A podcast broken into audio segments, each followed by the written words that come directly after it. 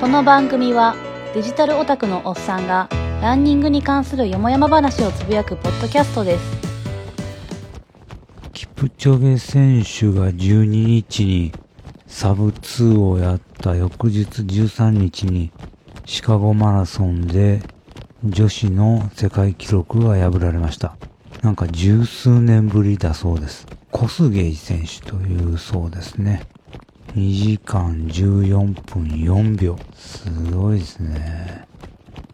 そういえばシカゴマラソンはあの、マイケル・コーも出走されてました。で、最後の方ちょっと歩いてたみたいでしたけども、3時間15分28秒。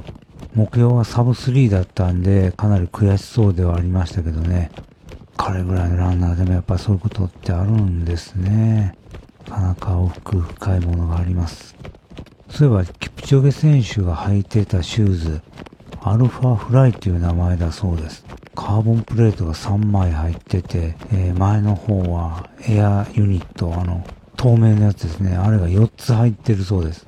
4つ並んでるんじゃなくって、2セットが重なって入ってるみたいで、その2セットを挟むように、もうハンバーガーみたいな感じで、あの、下にカーボンプレート、で、エアユニット、もう1枚カーボンプレート、エアユニット、で、さらにカーボンプレート。そんな複雑な構造をしてるみたいです。市販は無理でしょうね。今回は14日に舞鶴であった赤レンガハーフマラソンの反省会です。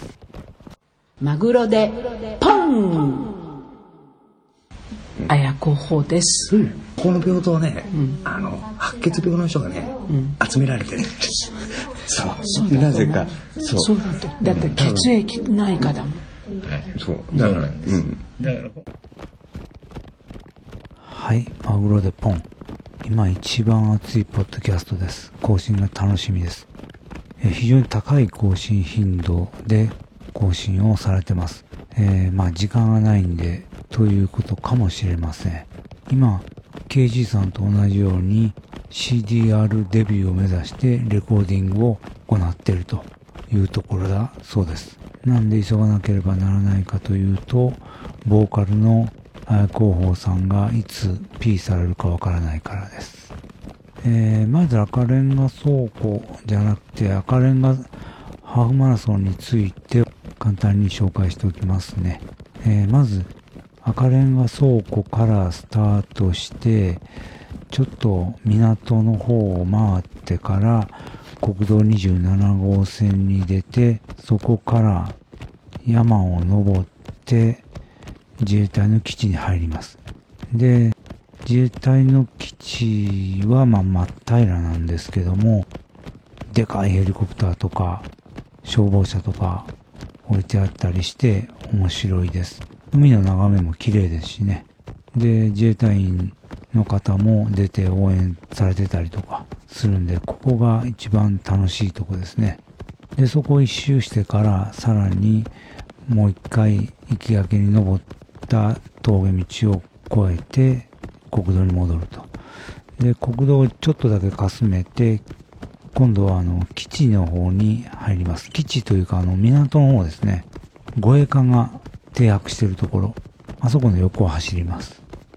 で、ここも走りやすいんですけども、ここを過ぎてまた赤レンガ倉庫に戻って、この辺でだいたい中間地点ですね。あとは普通の市街地です。えーまあ市街地というか郊外みたいな海沿いのところもありますけども、まあはっきり言って単調な道が続きます。アップダウンはほとんどありませんけどね。天気がいい時はもう本当にこの後半は地獄のように暑いですけども、今回はそれほどでもなかったです。今回の天気ですけども、朝は結構雨降ってました。私も福知山から6時半ぐらいに出たんですけども、ずっとワイパーを回しっぱなしっていう感じで現地に着きました。で、現地に着いてからも受付に行く時には傘が必要なぐらいでした。集合地点に行く時もポンチョを着て行ったんですけども、集合地点で待ってる時にもうすでに雨が上がって、それからは全然振られませんでした。まあ、だから結構走りやすい気温ではあったと思います。ガーミンコネクトの記録では18度ぐらいで出てたかなでしたんで、予想よりも涼しかったと思います。日差しもなかったですしね。ここはスタートのブロックは2位です。一応ブロック分けはされてて、プラカードを持った人が立って、A ブロックは1時間半より早い人、B ブロックは1時間半から1時間45分の人、C ブロックは1時間45分から2時間の人、D はそれ以降っていう感じで立ってられます。でも自分がどこに行くかは任意です。なんで、早めに集合地点に行って、好きなところを選んで入っておいた方がいいです。後の方になるとどうしてもブロックの後ろの方に行く必要が出るんで、去年なんか私は C ブロックの一番後ろの方入ってしまって大変苦労しました。えー、っと、そうだな。あと、給水はスポドリと水があります。コップの色で分けてくれてて、声をかけて渡してくれます。なんで、取り間違える心配もないし、スポドリが欲しいのに水しかないとか、逆のパターンもないです。で、スタート地点、ゴール地点とか、あの、途中の市街地とかは結構地元の人が周りに出てて、声かけていただけます。自衛隊の基地でも、あの自衛隊員の人、声かけてくれたりします。あと来年ここに出ようと思う人がおられたら、申し込みの受付が始まったら、すぐに申し込むことが重要だと思います。そうすれば A ブロックの駐車券が得られます。となればなるほど駐車場が受付場所、スタート地点から遠くなりますからね。私初めて走った時は1キロぐらい離れてましたね。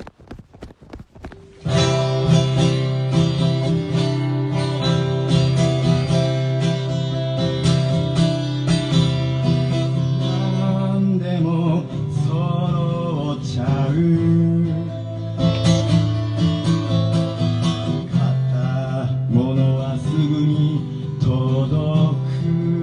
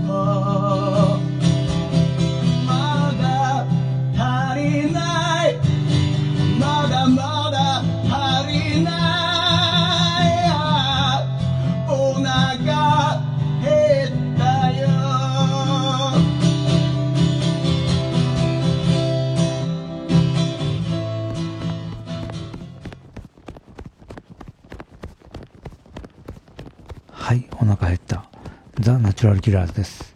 まあ、綾候補のこととかあると、この曲がまた心に響きますね。で、あと私の話になるんですけども、今回の記録は1時間53分19秒でした。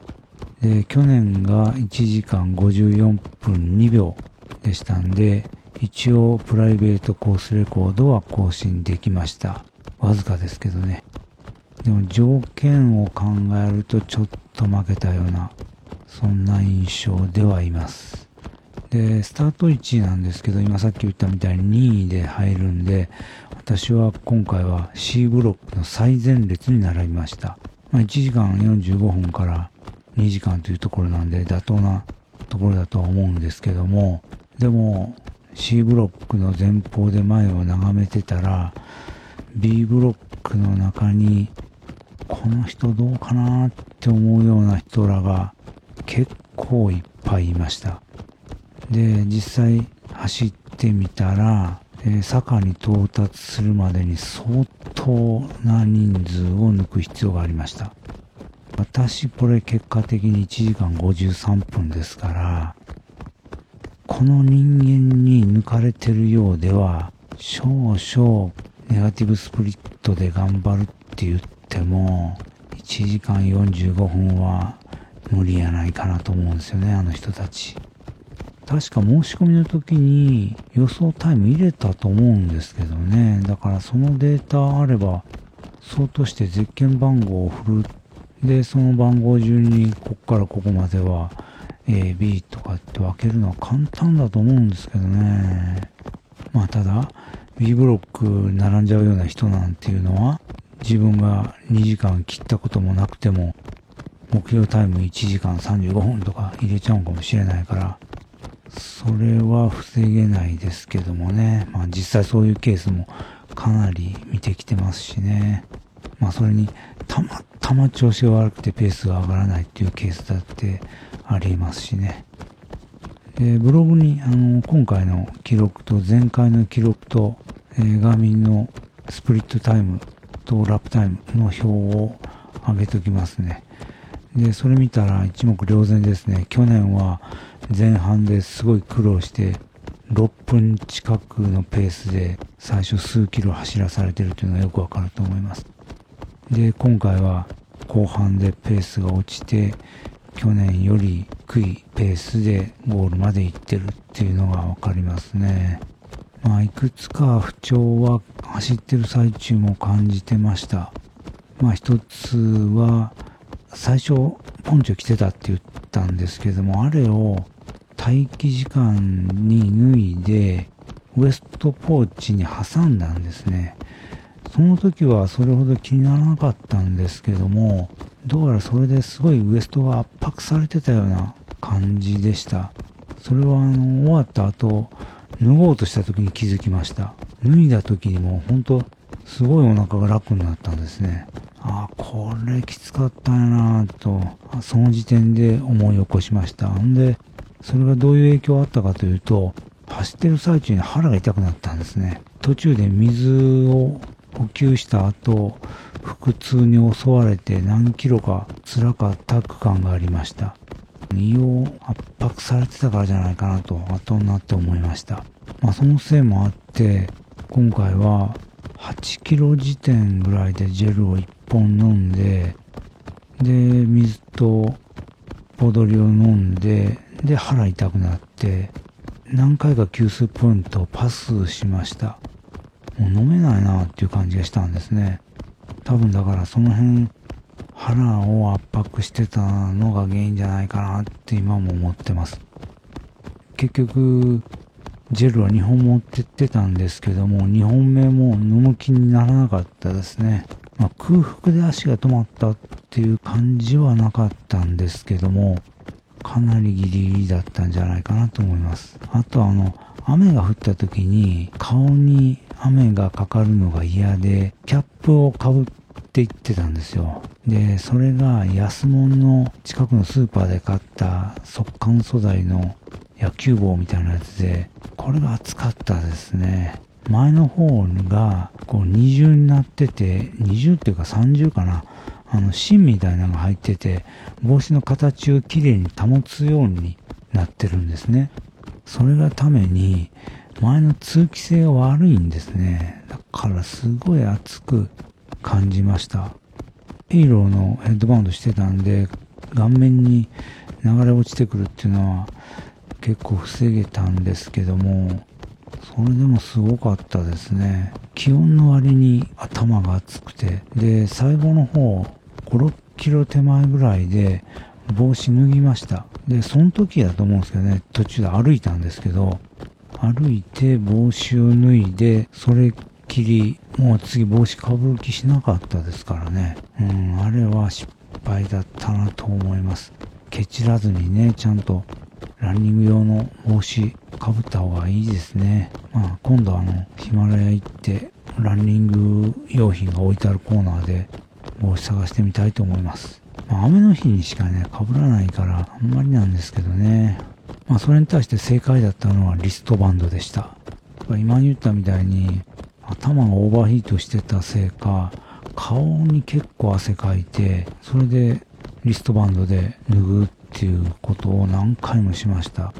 帰ってきたら本当にリストバンドでもぐっしょりになってましたから、あのヘイローのヘッドバンドしてたから頭から汗が滴り落ちるっていうことはない状態でそれですからね。相当に顔面には汗をかいたっていう感じでした。で、あ、ウェアついでに言っとくと、えーもう定番ですね。ヘイトビートの T シャツに 2XU のコンプレッションタイツとベルト型のポーチ。シューズは今回カーボン X でした。これはもう鉄板ですね。特に何も取り上げることはない組み合わせという感じです。えー、ガーミンのアドバンストランニングダイナミクスの結果では、平均ピッチが193、ストライドが96センチ、設置時間が247ミリ秒、上下動6.9センチ。まあ、普通というか、正常値ですね。ストライドがちょっとね、ハーフマラソンにしては短いですけども、これはもう上り区間で短くしてるからっていうのが効いてると思います。まあ実際にね、後半の方でスピードが落ちたりもしてるんで、その影響もあるとは思いますけども。あ、そうそう。あと、ガーミンですけども、Bluetooth の接続が切れてたらしくて、途中でラップタイムが全然わからなかったっていうのは若干ハンデだったかもしれないです。結局最後まで全然わからないままでしたからね。分かってたからといってペースが上げられたかと言ったらそうでもないですけどもね。ああ、もう一つ心拍といえば、不整脈が何回か来てましたね。まあ、珍しいことじゃないんで、まあでもタイムに影響するほどではないです。あと、走りと全然関係ないところで、インスタ3605の操作ミスをがありました。で、まあ操作ミスというか、えーもう考え方をミスってたということですけども、電池の消耗が予想以上に早くて、肝心のところに行くまでに電池が切れてしまったというのがありました。前半も取らなくてもいいようなところで、タイムラプス使って15分か20分ぐらい取っちゃったんですね。あれがいかんかったと思います。だから、一番撮りたかった自衛隊基地のヘリコプターとか、消防車とか、えー護衛艦とか、赤レンガ倉庫のゴール地点とか、そんなんは一切取れてませんでした。しか20もね、分これ残念なのが、電池が切れたということに気づくのに、だいぶかかって、それまで一生懸命こう、ヘリコプターの近くでスイッチ入れて、動画やってとかって操作してたんですね。護衛艦のとこもそうです。でも、実際にはもう電池が切れて全く反応してなかったんですけどね。それに気づかずに、そういうことをやってたがために、無駄にタイムを失ったと。そういうところもありました。まあ、カレンがハーフマラソン2019については、そんなところです。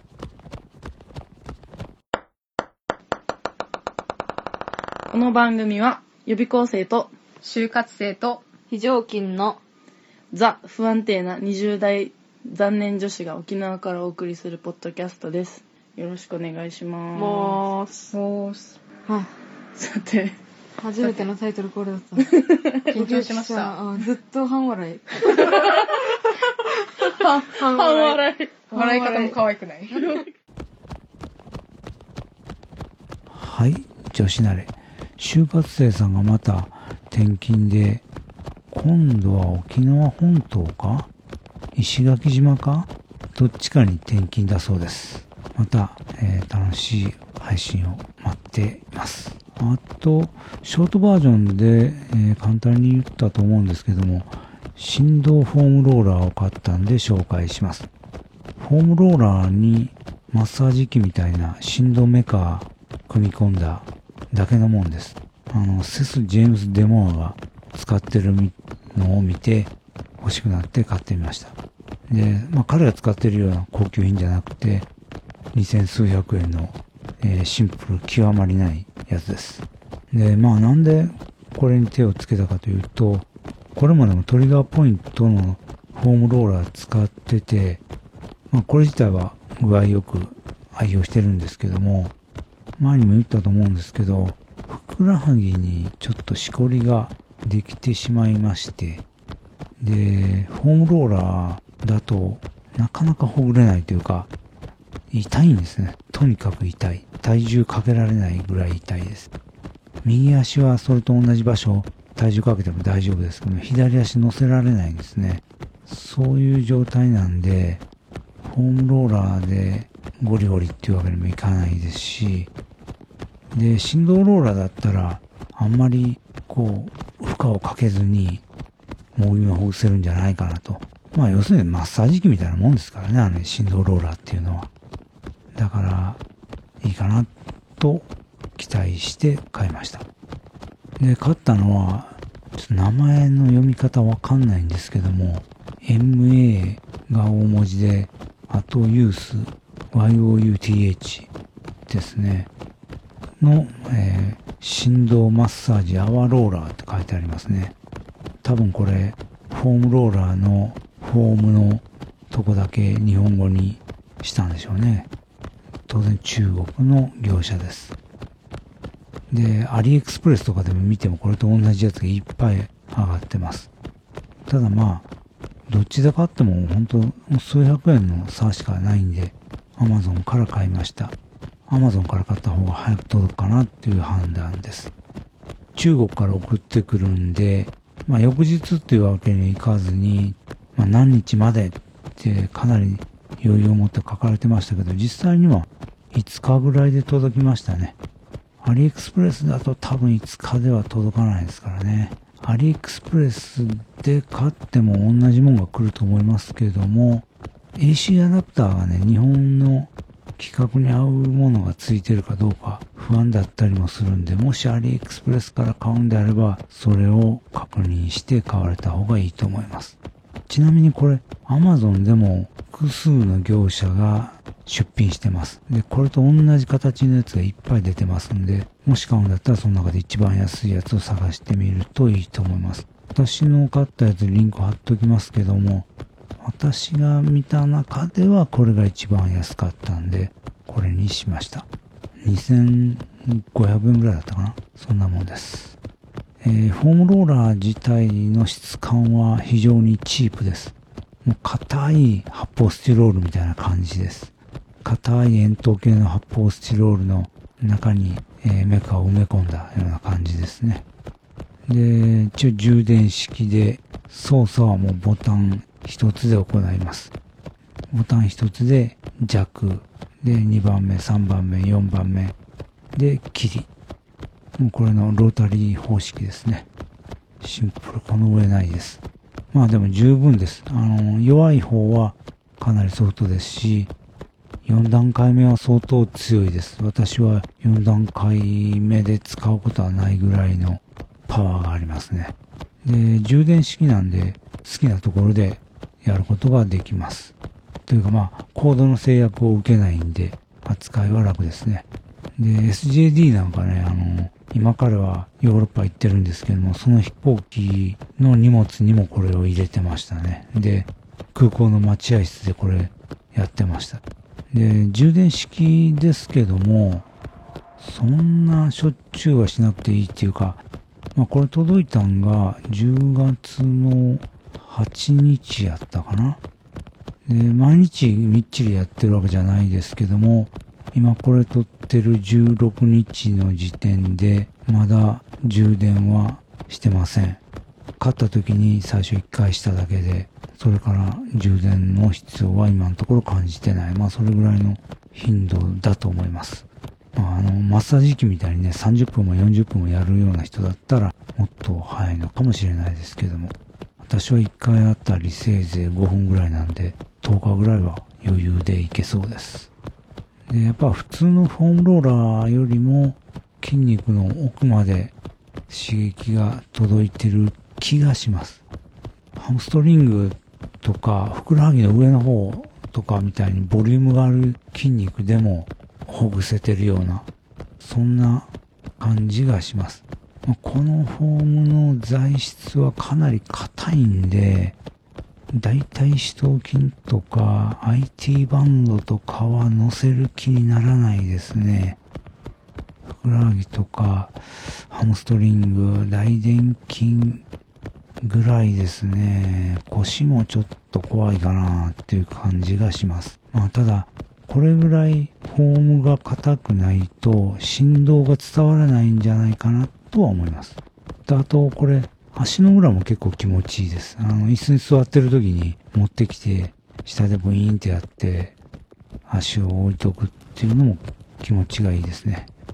で、長くやってたら結構痒くなってきたりするんで、まあ、それなりに血行も良くなってるんじゃないかな、という気がします。えーもう何回も言ってますけど、気がします。で、効果についてはもう正直よくわかんないです。使い始めた時よりも、ふくらはぎの状態は良くはなってる気がします。前は左足をトリガーポイントのフォームローラーに乗せて体重かけれなかったですけども、今は結構かけれるようになってきてますんで、状態は良くなってるんじゃないかなと思うんですけども、それがこの振動フォームローラーのおかげかどうかは全然わかりません。